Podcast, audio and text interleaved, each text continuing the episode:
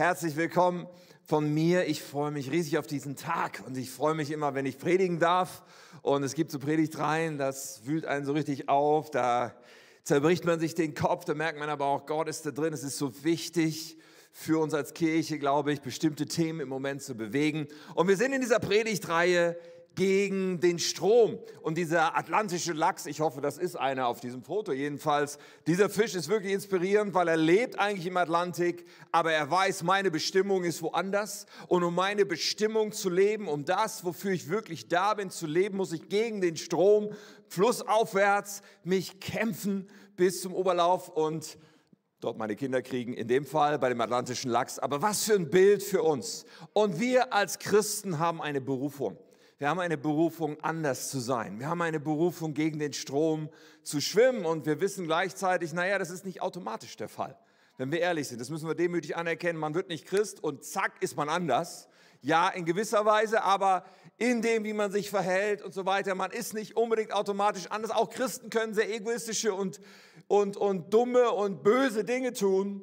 Dafür gibt es leider genug Beispiele. Aber Jesus beruft uns, anders zu sein. Er sagt es in der Bergpredigt, ja, ihr seid das Salz der Erde, ihr seid das Licht der Welt. Ja, eine Stadt auf dem Berg und er sagt, die Menschen sollen eure guten Werke sehen. Also das ist schon eine ziemlich steile Aussage, die, die, die er da bringt. Und ich meine, Salz schmeckt man raus.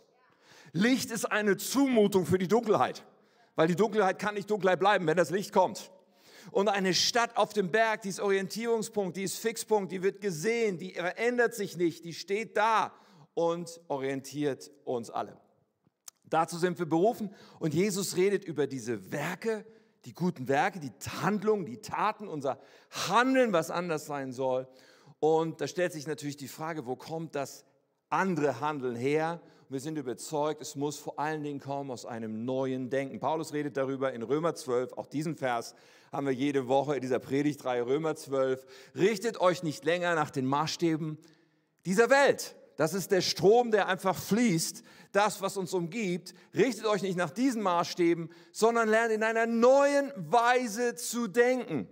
Das ist dieses gegen den Strom schwimmen. Es ist 180 Grad anders oft genug. Neu denken, damit ihr verändert werdet, beurteilen könnt, ob etwas Gottes Wille ist. So dieses Denken ist der Ansatzpunkt. Die Alternative wäre sowas wie Dressur.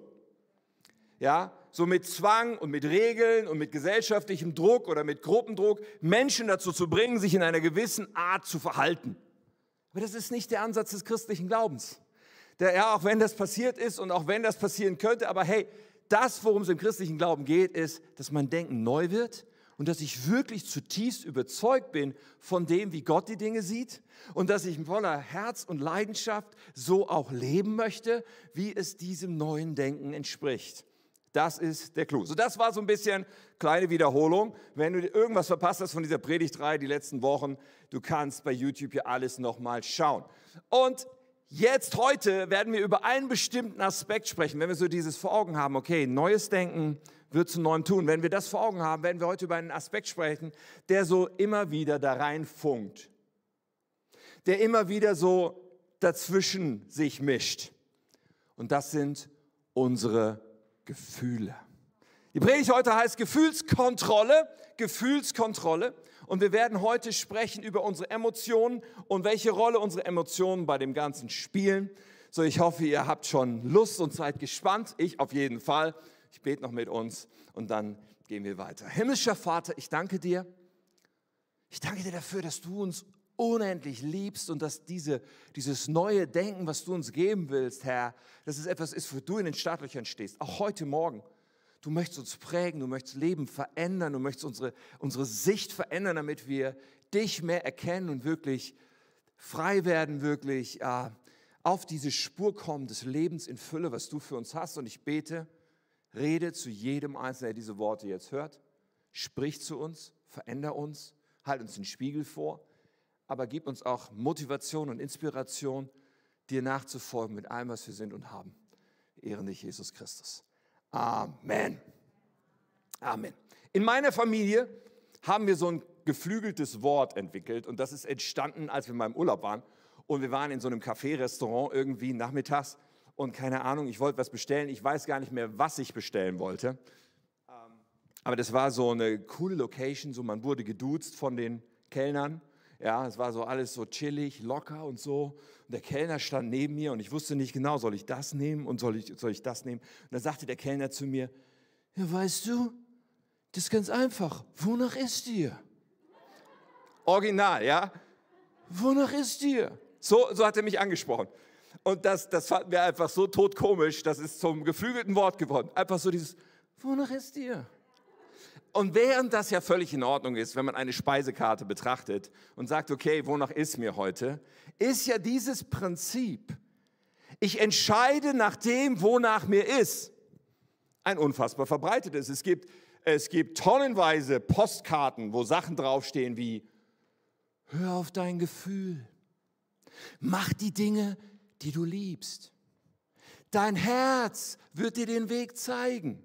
Ja, das klingt alles toll, das kann man sich auf so einer Postkarte irgendwie an den Kühlschrank magnetisieren und so, ja. Man kann sich das aufhängen und Leute denken, ja, meine Gefühle, mein, mein Herz, mein irgendwas wird mir dann schon zeigen, wie es halt so funktioniert. Wonach ist dir? Nun, wie gesagt, bei der Speisekarte ist es die eine Sache, aber die Frage ist ja, sollten wir uns die ganze Zeit von unseren Gefühlen leiten lassen? Sollten wir uns treiben lassen? Wonach ist mir? Ich meine, treiben lassen, auch so ein Fisch, der im, sich treiben ließe, wahrscheinlich ist er tot, ehrlich gesagt, wenn er sich einfach nur treiben lässt, aber ey, das ist einfach, null Energie erforderlich für treiben lassen. Deswegen ist das auch so attraktiv. Ich lasse mich einfach treiben, weil da muss ich keinerlei Energie aufwenden. Aber wenn wir mal drüber nachdenken, kommen wir vielleicht doch zu dem Schluss, na ja, so ganz sinnvoll ist es nicht. Wenn jemand sich so Hals über Kopf in diese neue Beziehung stürzt, weil er ja so verknallt ist und du daneben stehst und denkst, ja, aber eigentlich glaube ich, ist die Person eher jemand, wo du die Hände in die, äh, die Füße in die Hand nehmen solltest und sagen solltest, ich renne, soweit ich kann. Oder, oder, oder jemand sagt, ah, äh, die, die, die, ich trenne mich von meinem Partner, weil die Gefühle sind halt weg. Oder jemand quittiert den Dienst, verlässt die Kirche, weil es sich gerade irgendwie so anfühlt. Oder wir kaufen einfach was, auch die Schuhe. Ich war so begeistert. Ich konnte gar nicht, und dann kaufen wir das. Oder jemand, ein Jugendlicher, keine Ahnung, oder auch nicht jugendlich, feiert und kifft und trinkt bis, bis zum Filmriss, weil sich das einfach gerade so alles so gut angefühlt hat in dem Moment. Und wir könnten unzählige von diesen Beispielen nennen, die uns wahrscheinlich schon klar sind irgendwo, dass wir also als denkender Mensch können wir so nicht agieren, oder? Einfach nur Gefühlen nachgehen, egal wie, und dann wird der Weg schon passen. Am besten, du lässt dich einfach immer von deinen Gefühlen treiben. Ja, oberflächlich mag es verlockend erscheinen, aber wenn wir bei klarem Verstand sind, wenn wir sagen, naja, das kann ja so nicht funktionieren, hör einfach auf dein Herz. Und im Grunde begeben wir uns, wenn wir uns so von unseren Gefühlen mittreiben lassen, wir begeben uns auf das Niveau von einem kleinen Kind. Weil Kleinkinder tun das. Ein Zweijähriger, der lässt sich von seinen Gefühlen treiben, weil er noch nicht irgendetwas an Reife da gelernt hat. Aber hey, wir als Erwachsene wollen uns nicht einfach treiben lassen von unseren Gefühlen. Ich meine, was wäre das? Stellen wir uns mal eine Welt vor, in der einfach jeder immer nur tun würde, wonach ist mir? Ja? Also ich glaube, es gäbe keine Rettungskräfte mehr, die Unfallopfer aus dem Crashauto rausziehen würden. Ich glaube, es gäbe keine Eltern mehr, die die so und so vielte Nacht in Folge nicht schlafen und liebevoll sich um ihr Kind, was schreit und schreit und schreit, kümmern würden. Ich, ich glaube einfach, es gäbe wahrscheinlich, keine Ahnung, Präsident Zelensky in der Ukraine wäre wahrscheinlich schon lange nicht mehr im Land, wenn er sich fragen würde, wonach ist mir gerade? Und so viele Dinge, die, ob es im Sport ist, in der Medizin ist, in der Kultur ist, Musik, keine Ahnung, alle möglichen, ich glaube, es gäbe keine Menschen mehr, die wirklich herausragendes leisten würden, wenn wir uns ständig fragen würden, wonach ist mir? Also dieses, ich lasse mich einfach treiben, ist eine ziemliche Sackgasse. Nun gleichzeitig müssen wir sagen, Emotionen gehören zu uns. Ich predige heute nicht, unterdrücke deine Emotionen oder sowas. Auf gar keinen Fall. Es ist wichtig, dass wir unsere Emotionen wahrnehmen und auch grundsätzlich nicht verteufeln, gar nicht. Aber wir müssen uns eins klar machen. Unsere Emotionen sagen uns oft nicht die Wahrheit. die Emotion, das, was die Emotion mir sagt, ist oft schlicht und einfach nicht die Wahrheit. Es wird mich oft nicht zum Besten führen, nicht zum Richtigen führen. So, und das gilt sowohl situativ wie auch im Übergeordneten. Wir werden uns das kurz anschauen. Das gilt sowohl bei negativen Emotionen als auch bei positiven. Ja, also wir haben ja oft so in, in Situationen vielleicht mal eine negative Emotion. Ich habe das mal hier so ein bisschen mitgebracht. Zum Beispiel magst du in einer Situation dich ängstlich oder sorgenvoll fühlen. So, und, und, und Angst und Sorge lässt uns eigentlich zurückschrecken und passiv bleiben. Aber vielleicht ist es genau das Richtige in einer Situation, trotzdem glaubensvoll zu sein und sich nicht abhalten zu lassen von Angst und Sorge. Oder die Emotion, müde und ausgelaugt zu sein. Kennt das irgendjemand? Müde, ausgelaugt, boah. Aber die Wahrheit ist oft genug in solchen Situationen, mit der Anstrengung nicht nachzulassen oder sich nicht von etwas abhalten zu lassen, abends doch zur Kleingruppe zu gehen, obwohl man müde ist oder was auch immer es ist. Müde und ausgelaugt ist nicht immer die Wahrheit oder äh, die Emotion überfordert. Ja, manchmal fühlen wir uns überfordert, aber Durchhaltevermögen zu haben, bringt uns trotzdem zum Ziel und ist die Wahrheit. Oder wir sagen, ich bin zornig.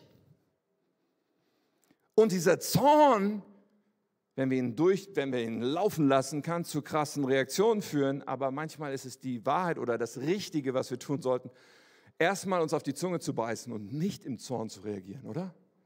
Oder ähm, Eifersucht ja, Neid, neidisch sein. Ich meine, da würden wir alle sagen, ja, das sind toxische, toxische Gefühle und doch, vielleicht lassen wir uns davon bestimmen oder kann das in unserem Leben prägend sein. Eins habe ich noch bei diesen negativen, ungeliebt und abgelehnt. Es kann sein, dass du dich ungeliebt und abgelehnt fühlst, aber dass das nicht der Wahrheit entspricht, dass auf der anderen Seite jemand dich doch liebt oder auf der anderen Seite jemand eben dich doch annimmt, aber deine Gefühle entsprechen nicht den tatsächlichen Fakten. Oh, ich habe doch noch eins traurig, deprimiert, verletzt.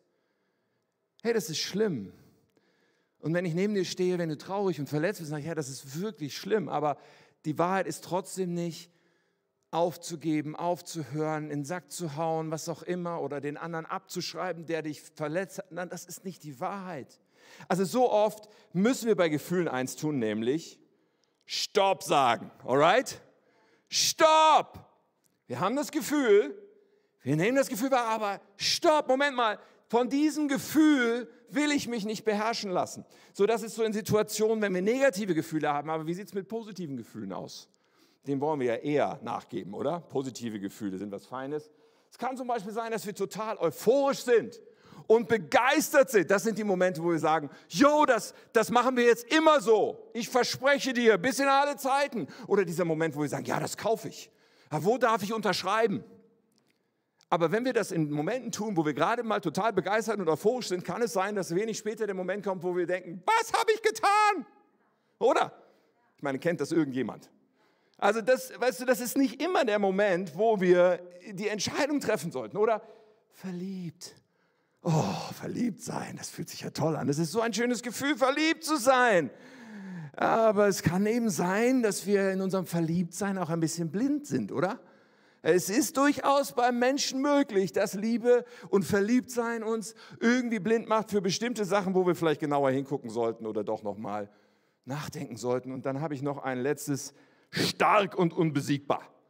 Ich weiß nicht, ob du dich so manchmal fühlst, aber es gibt ja so vielleicht so Momente, wo man denkt, oh, ich kann heute Bäume ausreißen. Ich fühle mich stark und unbesiegbar und dann sind wir in der, in der Neigung, vielleicht Risiken einzugehen, die und nichts gegen Risiken eingehen, aber die einfach too much sind, die einfach zu weit auf der anderen Seite liegen und für die wir möglicherweise einen riesigen Preis. Also versteht ihr? Das sind so Emotionen in bestimmten Situationen, die uns mitreißen können, etwas zu tun, was eigentlich falsch ist. Eigentlich ist dahinter irgendetwas, was gar nicht die Wahrheit ist. Und dann gibt es noch etwas, das ist ein bisschen mehr tricky. Ich habe da viel drüber gegrübelt gestern, wie ich euch das rüberbringen kann, weil es gibt nicht nur dieses, in dem Moment habe ich eine starke Emotion, sondern es gibt, glaube ich, bei uns auch oft, dass in unser Denken eingewoben, sozusagen in unsere Entscheidungsmuster, in unsere Gewohnheiten, auch in unsere Persönlichkeit, Dinge eingewoben sind, die sich für uns so gewohnt anfühlen, dass wir sagen, das ist doch klar, so denke ich doch immer und das ist doch das richtige Denken Aber wenn wir graben und wenn wir der Sache auf den Grund gehen, finden wir doch Emotionen, finden wir doch etwas, wo vielleicht vor langer Zeit mal etwas in uns eine, diesen Schluss ziehe ich jetzt daraus, das ist meine Festlegung, oder wo wir in der Persönlichkeit einfach so gestrickt sind, dass wir bestimmte Dinge immer für richtig halten. Und das ist ein bisschen schwieriger und subtiler. Ich gebe euch mal ein paar Beispiele dafür, damit ihr, wenn du sagst, okay, wovon redet ihr jetzt eigentlich, ähm, damit wir das vielleicht nachempfinden können. Also zum Beispiel jemand, der harmoniebedürftig ist. Ich glaube, das sind ein paar von uns, oder? Harmonie, Harmonie ist was Schönes, ja. Äh, aber harmoniebedürftig heißt, okay, wenn da eine Spannung ist zwischen mir und einer Person, dann kann ich das überhaupt nicht aushalten. Und mein Muster ist, dass ich um jeden Preis versuche, diese Konfrontation zu vermeiden. Das ist ja gut und schön, das ist wirklich nicht nur schlecht, nur das Problem ist, manchmal muss man diese Spannung aushalten und manchmal muss man auch das Gespräch so führen, dass man vielleicht in der Konfrontation ist, weil sonst kommt auch keiner weiter, okay? Und da kann ein Muster sein, was eigentlich irgendwelche Ängste und irgendwelche Emotionen tief drunter verborgen hat, aber es läuft halt im Autopilot ab. Oh, wenn eine Spannung ist, oh, oh, bloß, bloß vermeiden. Oder auch äh, manche, wenn sie empfinden, boah, da ist Ungerechtigkeit, werden sie sofort zum Anwalt.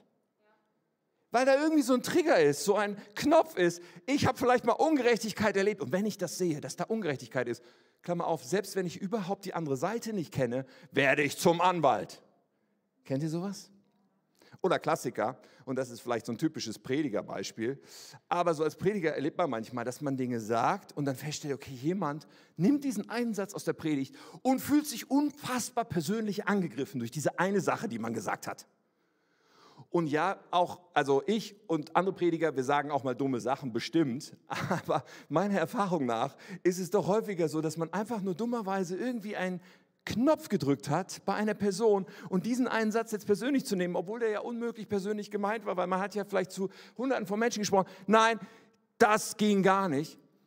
Interessant, ein Muster läuft ab. Oder noch ein Beispiel, und das kommt so aus dem Bereich der Persönlichkeit. Es gibt Menschen, die sagen, okay, meine Arbeitsstelle, das ist so furchtbar. Und mein Chef, der quält mich so. Das ist der Horror. Ich gehe da überhaupt nicht gerne hin. Und du stellst fest, ja, aber du bist da schon seit zehn Jahren oder noch länger. Und du erzählst mir die Geschichte schon fast seit zehn Jahren. Wie wäre es denn mal, wenn du dir einen neuen Arbeitgeber suchst? Und dann kommen ganz viele Gründe, warum das nicht geht. Und ich will nicht per se sagen, dass es nicht nie Gründe geben kann, aber manchmal kann es auch einfach die Stetigkeit einer Persönlichkeit sein und dieses tiefe Gefühl von, oh, wenn, wenn, ich, wenn ich dieses, ich meine, hier weiß ich immerhin, was ich habe, auch wenn es schrecklich ist und wenn es der Horror, aber ich weiß immerhin was, aber wenn ich ins Ungewisse gehe, dann weiß ich gar nicht und da fühle ich mich so unsicher, aber das mache ich mir nicht klar, sondern ich habe jede Menge Gründe. Also ich hoffe, auch das tritt niemandem auf den Schlips, aber ich würde mal sagen, das mit den Emotionen ist kompliziert, oder? Ich habe mir echt ein bisschen einen abgebrochen in der Vorbereitung, weil es echt komplex ist. Aber lassen wir uns eins vielleicht als gemeinsamen Nenner festhalten. Es ist kompliziert und ja, es hat großen Einfluss auf unser Denken und auf unser Handeln. Wenn wir also diese Gleichung haben, ich habe mal hier nochmal eine Grafik gemacht, Denken führt zu Handeln. Und wir auch wissen von der Predigtreihe her gegen den Strom, wir wollen Wahrheit und Überzeugung haben, damit ein neues Denken in uns steht, okay? Aus diesen Überzeugungen von dem, was Gott wahr nennt, soll ein neues Denken werden. Und dann wird unser Handeln zu Salz und Licht. Dann werden unsere Werke das sein, wo die Welt etwas erkennt, okay? Das ist das Ziel. Und dann kommen da diese Emotionen und attackieren das oder, oder funken da rein in unser Denken. Emotionen. Und ich habe noch ein bisschen mehr da aufgeschrieben, weil die Emotionen können manchmal die Wahrheit in den Schatten stellen und können unser Denken und unser Handeln so beeinflussen, dass wir eben nicht mehr Salz und Licht sind, sondern uns benehmen wie eine offene Hose. Pass auf, ich habe hier dazu geschrieben, Emotionen können wie ein trojanisches Pferd sein. Ich weiß nicht, ob du mit griechischer Mythologie vertraut bist. Das trojanische Pferd, das war irgendwie so ein Holzungetüm angeblich, in dieser Mythologie zumindest, keine Ahnung, ob das so passiert ist, wo irgendwelche feindlichen Soldaten im Bauch von einem riesen Holzpferd saßen. Und die Feinde, deren Stadt belagert war, haben dieses Pferd, weil es plötzlich vor ihrer Tür stand, in, in, in die Stadt reingezogen, nämlich nach Troja. Und nachts sind diese Soldaten aus dem Pferd geklettert, haben die Tore aufgemacht und die ganze Armee kam rein und, und so. Also, was will ich damit sagen? Emotionen fühlen sich richtig an, weil sie fühlen sich ja an. Wir haben sie ja, die Emotionen. Und in dem ist aber vielleicht eine Lüge, die all das uns rauben möchte, wofür wir eigentlich stehen wollen und stehen sollten. Emotionen, so wichtig, müssen wir den richtigen Platz zuweisen. Wir müssen ihnen den richtigen Platz geben. Und das, was es dazu braucht, ist Gefühlskontrolle. So heißt ja meine Predigt. Und ich finde die deutsche Grammatik faszinierend, wenn wir uns mal diese beiden Sätze hier anschauen. Kontrollieren uns unsere Gefühle oder kontrollieren wir unsere Gefühle? Diese beiden Sätze unterscheiden sich nur durch ein winziges kleines Wort. Das ist ein Pronomen. Uns oder wir. Aber der Satz wird dadurch von der Bedeutung 180 Grad verschieden kontrollieren uns unsere Gefühle? Sind sie das, was unser Handeln bestimmt? Oder schaffen wir es, unsere Gefühle zu kontrollieren, unsere Gefühle zu leiten, damit sie uns nicht in unserem Handeln beeinflussen? Und das, was nötig ist, übrigens das Wort Gefühlskontrolle ist ja auch so ein Wort im Deutschen. Du weißt ja gar nicht genau, warum das gemeint ist, wenn du das Wort erstmal so liest, weil, also kleine Grammatikstunde, ich finde es super spannend. Es gibt ja solche Sachen wie eine Passkontrolle und wie eine Polizeikontrolle. Bei der Polizeikontrolle ist die Polizei die, die kontrollieren. Und bei der Passkontrolle ist der Pass das, was kontrolliert wird. Ah, okay, das, ich konnte es mir nicht verkneifen. Eigentlich random, vergiss es. Aber es geht genau darum. Gefühle werden die von uns kontrolliert oder kontrollieren sie uns? Und das, was es braucht, in dem Moment, wo wir vor einer Entscheidung stehen, ob es in der Situation ganz spontan ist oder ob es diese längerfristigen, durchdachten Entscheidungen sind. Wir müssen bei Entscheidungen immer diesen Moment haben, wo wir sagen, Stopp! Stopp! Gefühlskontrolle! Und das habe ich euch auch mitgebracht hier. Und diese kleinen Steps ganz konkret gehen. Wir müssen sagen, Stopp, und dann müssen wir dieses Gefühl inspizieren. Wir müssen das Gefühl wahrnehmen. Wir müssen sagen, was fühle ich hier? Das ist ganz wichtig. Es geht nicht darum, Gefühle zu verdrängen, was habe ich da eigentlich gerade für Emotionen? Wir schauen uns das an. Welche Emotionen treiben mich jetzt in eine gewisse Richtung? Natürlich auch welche Gedanken. Aber all das uns anzuschauen, zu inspizieren. Das nächste, was wir dann tun, ist, es abzugleichen mit Wahrheit. Was sagt Gott über dieses Thema? Was sagt Gott über diese äh, Gefühlslage? Klammer auf, damit müssen wir uns gleich nochmal beschäftigen. Das ist ein bisschen, da gibt es ein bisschen mehr zu, zu sagen. Klammer zu. Also da kommen wir gleich nochmal drauf. Dann, wenn wir abgeglichen haben, was ist die Wahrheit, unser Denken und Handeln, besonders ja, gemäß der Überzeugung, die aus der Wahrheit stammen müssen, auszurichten. Also nach dem zu handeln, wovon wir überzeugt sind, nicht nach dem zu handeln, was wir vielleicht gerade fühlen. Ganz wichtig. Und der Clou ist, unsere Gefühle werden folgen. Wir ordnen Gefühlen einen neuen Platz zu. Nicht als Leiter, sondern als Nachfolger dessen, was wir da handeln. Das ist faszinierend. Gefühle sind nämlich schlechte, schreckliche Leiter, aber sie sind gute Nachfolger. Wir müssen ihnen einen anderen Platz geben. Und wenn wir nach Überzeugungen handeln, werden auch die Gefühle dem irgendwann folgen. Ja, nicht immer, aber das ist die Richtung. Also, Stopp ist so wichtig. Was brauchen wir aber für dieses Stopp? Ganz wichtig, wie funktioniert das, dass wir von Gefühlen nicht einfach nur mitgerissen werden, sondern dass wir in dem Moment Stopp sagen. Das ist etwas, was der Zweijährige noch nicht so gut kann, aber was wir im Reifwerden lernen sollten. Wir brauchen Willenskraft, oder? Wir brauchen in dem Moment eine Entscheidung per Willenskraft und das nennt man Selbstbeherrschung und dazu finden wir so viel in der Bibel zum Thema Selbstbeherrschung. Zum Beispiel sagt Sprüche 25, ein Mensch ohne Selbstbeherrschung ist so schutzlos wie eine Stadt mit eingerissenen Mauern. Und so ist unser Leben, wenn einfach jede Emotion uns irgendwo hinführt und zu irgendetwas antreibt. Dann sind wir schutzlos und dann wird es auch Zerstörung geben in dieser Stadt, die unser Leben ist. Selbstbeherrschung ist ein hohes, hohes Gut. Selbstbeherrschung, da geht es genau darum, welche Willenskraft haben wir uns nicht von Emotionen bestimmen zu lassen. Und es ist wie so ein Muskel. Ob dieser Muskel Kraft hat, hat, hat mit seinem Zustand zu tun. Wir müssen diesen Muskel stärken. Und wenn er stark genug ist, können wir unseren Emotionen den richtigen Platz zuweisen und können wir sagen, stopp. Wie nun machen wir diesen Muskel stark? Wie kann der stark werden? Und da sind wir bei etwas, wo Gott eine riesen nicht nur Meinung zu hat, sondern ein Riesenangebot hat. Gott möchte mit unserer Selbstbeherrschung was machen. Er möchte unsere Selbstbeherrschung auf ein anderes Fundament stellen, unsere Willenskraft in solchen Situationen. Petrus sagt, 2. Petrus 1, Vers 6, aus der Erkenntnis Gottes folgt Selbstbeherrschung. Wenn ich etwas von Gott erkenne, wenn ich die Wahrheit erkenne, dann werde ich Selbstbeherrschung entwickeln. Dann folgt daraus Selbstbeherrschung. Oder äh, den Vers hatten wir auch schon mal neulich, Galater 5, äh, wo es um die Frucht des Geistes geht. Wenn der Heilige Geist unser Leben beherrscht, wenn er uns prägen darf, unser Denken prägen darf, dann kommen da jede Menge wunderbare Sachen raus, sowas wie Liebe, Freude, Frieden und so weiter, Geduld, aber eben auch Selbstbeherrschung. Es ist eins der zentralen Dinge, die der Heilige Geist in unserem Leben wirken will. Willenskraft, Selbstbeherrschung, auch in solchen emotionalen Momenten und in Momenten der Entscheidung uns nicht in die Irre führen lassen. Nun, wenn wir darüber nachdenken, dann stellen wir fest, okay, diese Selbstbeherrschung ist absolut wichtig. Sie kommt aus der Erkenntnis Gottes. Wie komme ich daran? Es gehört zu den zentralen Dingen.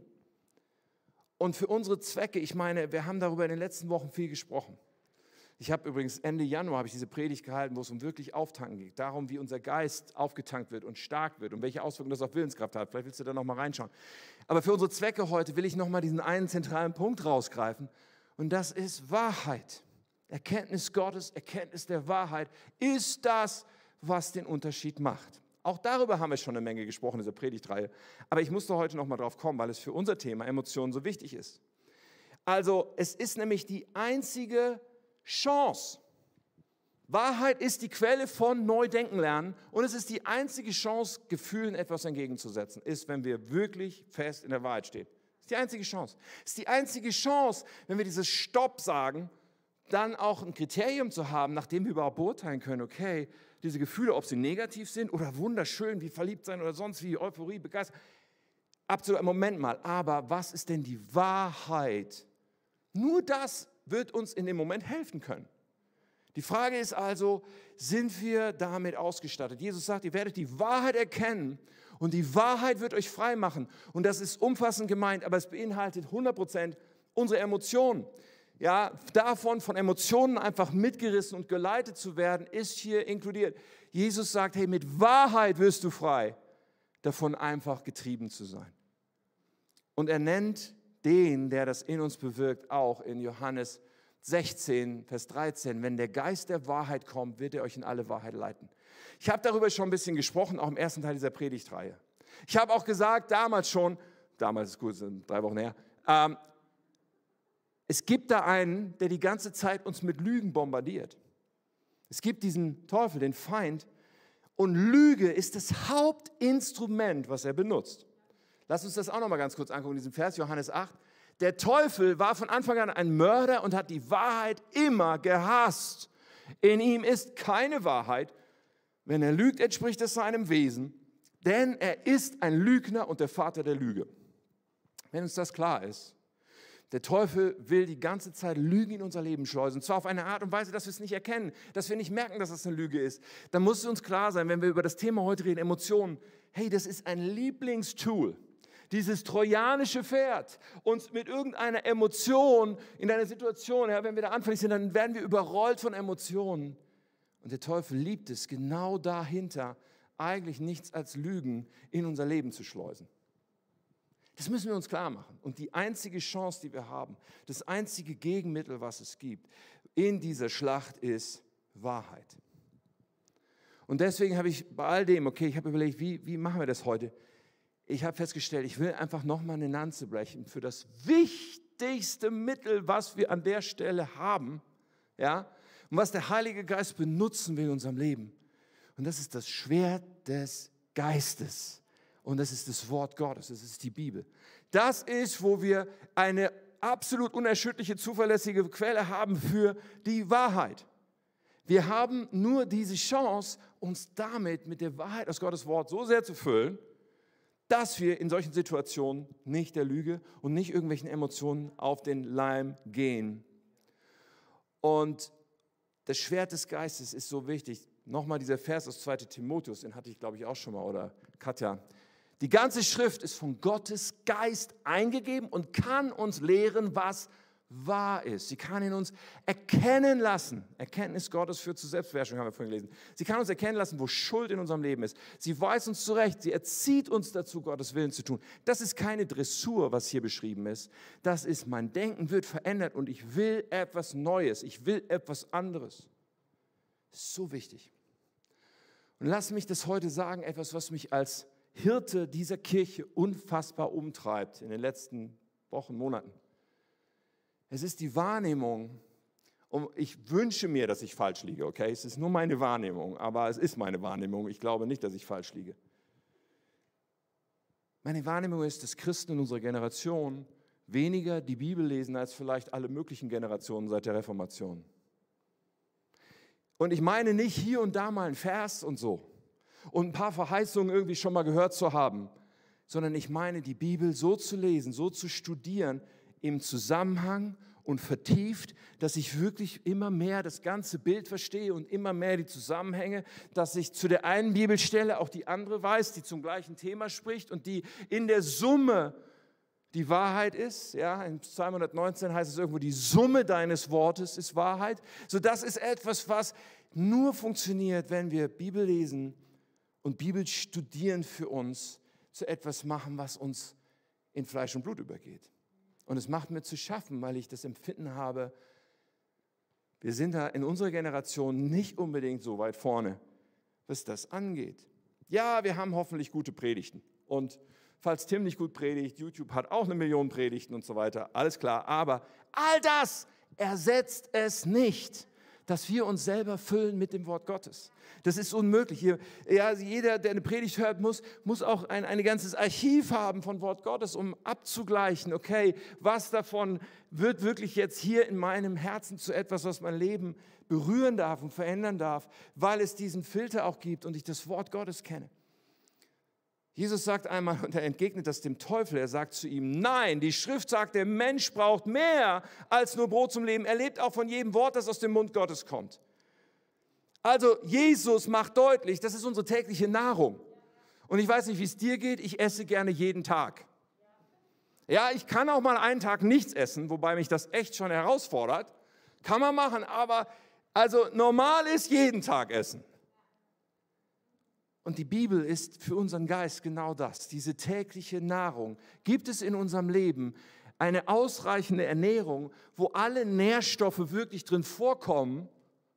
Nicht nur die Schokolade, die gibt es auch in der Bibel, sondern auch das Schwarzbrot oder was auch immer, die Vitamine und all das. Ist es in ausreichender Menge vorhanden in unserem Leben? Und ich weiß, ich sage euch ja nichts, was wir nicht wüssten. Die meisten von uns dürften das wissen. Die Frage ist nur, entfalten wir in unserem Leben die Gewohnheit. Und ich habe mich gefragt, wie kann ich uns dazu motivieren? Die Bibel ist unsere Nahrung. Sie ist übrigens auch, Jakobus sagt, der Spiegel, in den wir schauen. Und wenn ich heute Morgen in keinen Spiegel geschaut hätte, weiß ich nicht, ob du mich heute sehen wollen würdest. Verstehst du? Also Spiegel haben schon einen Sinn. Dann kann ich nämlich objektiv erkennen, wie es um mich bestellt ist. Und das Wort Gottes ist so ein Spiegel. Und ich habe mich gefragt, wie kann ich uns motivieren? Wie kann ich uns helfen, darüber nachzudenken, wie man das starten kann als Gewohnheit? Und ich habe einfach gedacht, okay, ich erzähle euch mal, wie ich das so tue, ganz persönlich.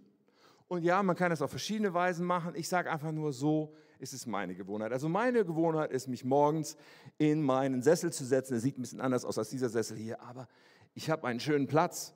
Eigentlich müsste jetzt hier noch mein Kaffee stehen, aber ich habe einen Platz und an diesem Platz lese ich die Bibel. Jeden Tag. Und meistens lese ich an einem Tag, also ich lese mindestens eigentlich ein Kapitel. Vielleicht sagst du, ja, warum nicht noch mehr Kapitel und so weiter, kommst du gar nicht durch in einem Jahr. Nee, muss ich auch nicht. Ich lese, wenn ich dritte Mose lese, auch mehrere Kapitel am Tag.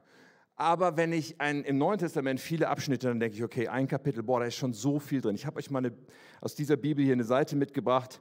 Das ist eine Bibel, die ich, ähm, ich kaufe mir immer wieder mal eine neue Bibel, eine Bibel, die ich einige Jahre benutzt habe. Und so eine Seite aus meiner Bibel. Ich fange nämlich dann an, wenn ich meine Bibel aufschlage, zum Beispiel und den Philipperbrief lese, dann fange ich an, in dieser Bibel ein Kapitel zu lesen und ich fange an, mir Dinge zu markieren. Das ist meine Art, wie ich das tue. Ja, und ich habe diese Textmarker und ich habe keine Aktien an der Firma Stabilo, aber diese Textmarker haben den Vorteil, dass man damit Bibelseiten markieren kann, ohne dass es auf der anderen Seite wieder durchkommt. Diese dünnen Markierer. Das finde ich ziemlich cool, Filzstifte. So, und ich habe da verschiedene Farben. Und ich sage dir das mal, ich habe zum Beispiel Orange, das ist meine allgemeine Farbe. Damit markiere ich all das, was mich besonders anspricht. Und ich sage, hey, Hammer, das ist ein cooler Vers, den will ich mir einprägen und so weiter. Hilft mir übrigens in einer realen Bibel mit Papier, zu lesen, ein Bild zu bekommen, zu wissen, ja, das stand doch da irgendwie unten rechts und da habe ich was markiert, das finde ich auch besser wieder. Okay, ähm, ich markiere also viele Sachen in Orange, aber dann habe ich so ein paar Spezialfarben. Ich habe zum Beispiel die Farbe Blau. Blau ist meine Farbe für Gebet. Alles, wo es um Aussagen über das Gebet geht oder wo, wo Menschen beten in einer inspirierenden Weise. Ich mache nicht jedes Gebet, aber all das, was mich inspiriert, wo ich sage, hey, über Gebet, das ist Hammer, ist in meiner Bibel blau. Dann gibt es in meiner Bibel äh, Pink. Hm, richtige Männerfarbe. Aber Pink ist eine Farbe für was Wunderschönes in meiner Bibel, denn Pink wird bei mir all das markiert, wo von den Eigenschaften Gottes die Rede ist und wo Gott gepriesen wird und wo die Größe Gottes beschrieben ist und wo einfach beschrieben ist, wer er ist. Und überall da, wo ich sage, das sind, typ, also sind richtig äh, auf den Punkt gebracht, Pink. Dann gibt es in meiner Bibel manches, was gelb markiert ist. Gelb ist meine Farbe für Personen. Und wenn im Neuen Testament plötzlich Abraham auftaucht, dann markiere ich mir den Namen gelb, weil ich denke, okay, das ist interessant, etwas, was im Alten Testament beschrieben ist, nochmal im Zusammenhang zu verstehen. Dann gibt es diese Farbe, keine Ahnung, wie man diese Farbe nennt, irgendwie sowas Lachsartiges. Ähm, das ist meine Farbe für Leitung für Aussagen über Leadership, über Führung in der Bibel, wo gewisse Leiter gewisse Dinge über Leitung sagen. Und ich bin ein Leiter, ich interessiere mich für Leitung, ich finde es super spannend, wie viel die Bibel darüber sagt. Das ist meine Farbe dafür. Und schließlich gibt es noch Grün. Und Grün sticht immer raus bei meinen Farben. Und das ist die Farbe, die ich benutze für Gottes Verheißungen, für alle Zusagen, die Gott macht. Und wenn ich gerade mal unbedingt ein paar Zusagen von Gott brauche, ein bisschen Schokolade aus der Bibel, dann finde ich schnell auch die Verse, die ich in grün markiere. Auf dieser Seite, die ihr da oben habt, seht ihr, dass es da so einige Punkte gibt unter Philipperbrief 1. Ja, ich schreibe nicht nur dran, okay, dann ist der Brief geschrieben worden, worum geht es in dem Brief. Manchmal mache ich mir Notizen, aber ich habe so Punkte. Jedes Mal, wenn ich den Philipperbrief durchlese, mache ich einen Punkt. Und ich lese immer Bücher von Kapitel 1 bis Ende durch. Aber ich lese nie die Bibel von 1. Mose bis Offenbarung in dieser Reihenfolge. Nie. Aber ich lese die ganze Bibel, weil ich über die Punkte, ich mache mit ihnen auch das Inhaltsverzeichnis, da habe ich auch noch ein Foto von mitgebracht, weil ich im Inhaltsverzeichnis dann auch diese Punkte markiere. Und ihr stellt fest, naja, aber da im Neuen Testament sind ja viel mehr Punkte. Richtig, weil ich das Neue Testament ungefähr dreimal so häufig lese wie das Alte. Ich lese jedes Buch aus dem Neuen Testament bestimmt drei, manchmal viermal so oft, wie ich ein Buch im Alten Testament lese. Warum? Das ist doch alles Gottes Wort. Ja, stimmt. Aber es ist nicht alles gleich relevant für uns und unsere Zeit und die Kirche heute, die Jesus baut. So, ich lese tatsächlich häufiger das Neue als das Alte Testament, aber ich stelle sicher, dass ich alles lese mit der Zeit. Es gibt keinen, der mich zwingt, das in irgendeinem Zeitraum zu schaffen, aber ich lese alles mit der Zeit. Das ist meine Methode. Man kann das anders machen, und du sagst vielleicht, naja, ich lese die Bibel, aber dann denke ich, okay, ich verstehe nur Bahnhof. Ja, wenn, wenn da manche Sachen drin stehen, ich verstehe gar nicht, worum geht es denn da? Ich habe noch zwei kleine Tipps für dich, weil es gibt heute so viele Hilfsmittel, die uns da so gut helfen können. Das eine ist ein YouTube-Kanal, eine Webseite, die heißt das Bibelprojekt. Und warum empfehle ich das? Weil da gibt es ganz viele Videos, wo einfach in drei, vier, fünf Minuten eine Zusammenfassung von einem bestimmten biblischen Buch ist. Also es gibt zu jedem biblischen Buch gibt es ein Video. Und wenn du sagst, okay, ich traue mich mal an Hesekiel ran oder an Sacharja oder irgend sowas abgefahrenes, dann einfach diese drei, vier Minuten einmal das Video zu schauen und einen Überblick zu kriegen, okay, darum geht es hier, so hängt das zusammen, das ist die Aufteilung von dem Buch. Und dann zu lesen, ist oft so hilfreich, ehrlich gesagt. Bibelprojekt, Hammer, Hammerdienst. Und ein zweites, wenn du sagst, hey, ich, ich weiß oft nicht und Erklärung und so, für die tägliche Bibellese, eine Studienbibel, die dafür gemacht ist, für dieses tägliche Lesen ist Begegnung fürs Leben, habe ich schon ein paar Mal empfohlen. ist eine Hammer-Ausgabe meines Erachtens, die genau dafür so hilfreich ist, wenn du sagst, boah, ich, ja, ein bisschen Erklärung dazu wäre echt hilfreich. Ja, das ist kein super Kommentar mit allem, aber es hilft fürs tägliche Lesen echt enorm und gibt es in verschiedenen Farben und Ausgaben und Leder und Pappe und was weiß ich. Also, darf ich dich bedrängen, darf ich dich äh, umwerben heute? Lies die Bibel. Darf ich das tun? Darf ich uns sagen, hey, das ist so, so wichtig an, dass wir das täglich tun, weil es unsere Nahrung ist, weil es unsere Muskeln aufbaut, unsere geistlichen auch, die der Willenskraft, diesen Muskel aufbaut. Und übrigens, wenn wir dann Entscheidungen treffen, ist immer gut, gute Berater zu haben. Aber die Bibel sollte auch da etwas sein, was uns hilft im Gespräch und für die Auswahl. Ja, wir sollten Entscheidungen, wichtige Entscheidungen niemals treffen, ohne uns nicht mit Leuten zu beraten und auszutauschen. Ganz wichtig. Aber such dir nicht Berater, die dir nur sagen, oh, ich verstehe dich, hör einfach auf dein Herz. Das hilft nicht, verstehst du? Du brauchst Berater, die sagen, ich liebe Jesus und meine Weisheit, also nicht, dass jemand das von sich sagt, aber wo du sagst, okay, dessen Weisheit, die ist so geprägt von der Wahrheit aus Gottes Wort. Und deswegen will ich diesen Rat hören. Und dann auch zu sagen, hey, darum geht es in so einem Gespräch. Was ist Gottes Wille in dieser Sache? Was ist Gottes Perspektive auf das, worum es hier geht? Das Wort Gottes ist die Wahrheit, die wir so täglich und so sehr brauchen. Unsere Berufung ist gegen den Strom zu schwimmen. Und es funktioniert nur so. Neues Denken, das unser Handeln prägt. Ich habe nochmal die Grafik von vorhin. Neues Denken, was unser Handeln prägt. Und dann werden wir uns auseinandersetzen müssen mit dem Einfluss von Gefühlen. Wir können es uns nicht leisten, dass Gefühle uns da hijacken sozusagen. Machst du mal die Grafik, die jetzt kommt am Beamer, oder? Ja. Also Gefühle und wir müssen dann sagen, stopp. Ja, die Grafik einfach nochmal weiter drücken. Alright. Und das ist so wichtig. Ich wünsche mir, dass wir eine neue Liebe und eine neue Priorität für die Bibel setzen in unserem Leben. Dass wir sagen, hey, ich möchte jemand sein, dessen Denken neu ist, der nicht einfach mitschwimmt im Strom, der nicht einfach mitschwimmt in seinen Emotionen, der Stopp sagt und der weiß, ich muss meine Gefühle anschauen, ich muss sie mit Wahrheit abgleichen und ich handle nach Überzeugung, nicht nach Emotionen. Meine Gefühle werden dem folgen. Sie werden diesen Platz einnehmen, ganz am Schluss, der aus dem Handeln folgt. Da gehören die Gefühle in unserem Leben hin, folgen zu unseren Überzeugungen. Was ist heute dein Step, wenn wir jetzt beten? Vielleicht ist dieser Step heute, dass wir uns Gott neu ausliefern und sagen, ich möchte ganz neu mich füllen mit deiner Wahrheit und will mein Leben, meine Gewohnheiten dazu aufstellen. Ich möchte Salz sein. Ich möchte Licht sein. Ich möchte Stadt auf dem Berg sein. Und ich will nicht, dass Gefühle, egal ob ich sie offensichtlich sofort merke oder ob sie subtil am Werk sind, ich will nicht, dass Gefühle mich leiten, sondern Überzeugungen mein Denken bestimmen, mein Handeln bestimmen aus deinem Wort. Amen. Lass uns gemeinsam beten. Ich lade dich mal ein, aufzustehen.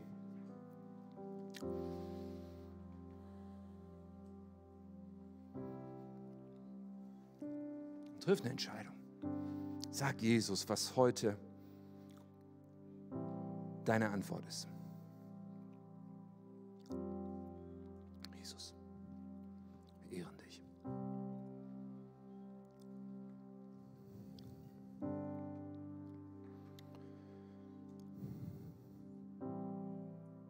Herr, danke für deine Geduld und deine Liebe. Danke, dass du nicht mit Anklage kommst, dass du auch keine himmlische Strichliste führst, ob wir die Bibel lesen, aber dass du uns einlädst, dir zu begegnen. Dass du uns einlädst, diese Frage jeden Tag zu stellen, was willst du mir sagen, Herr? Weil darum geht's. Und Herr, so werden wir jetzt hier stehen und wenn vielleicht in unserem Leben die Reflexion ist, ja, das ist echt schmal bei mir bestellt, Herr, dann, dann gib eine heilige Entschlossenheit, es zu ändern und Gewohnheiten zu etablieren die uns anschließen und sicherstellen, dass wir deine Wahrheit jeden Tag aufnehmen als unsere Nahrung, damit Muskeln, geistliche Muskeln stark werden können. Damit deine, deine Kirche, deine Christenheit stark werden kann. In einer Zeit, wo deine Stimme, dein Wort, deine Wahrheit so unfassbar nötig ist, aber auch so selten. So selten gehört wird, so selten aneckt, so selten Salzkraft entfaltet. Aber wir beten, dass eine neue Zeit anbricht, wo deine Kirche aufsteht, wo du uns erwächst. Wir beten, Herr, und wir wollen einfach diejenigen sein, die sich zur Verfügung stellen und die sagen, fang mit mir an, Gott. Ich möchte eine Leidenschaft haben für dich, für die Wahrheit. Ich möchte damit gefüllt sein, Gott. Ich will mich nicht länger abhalten lassen. Komm, Heiliger Geist, tu dein Werk. Hilf uns.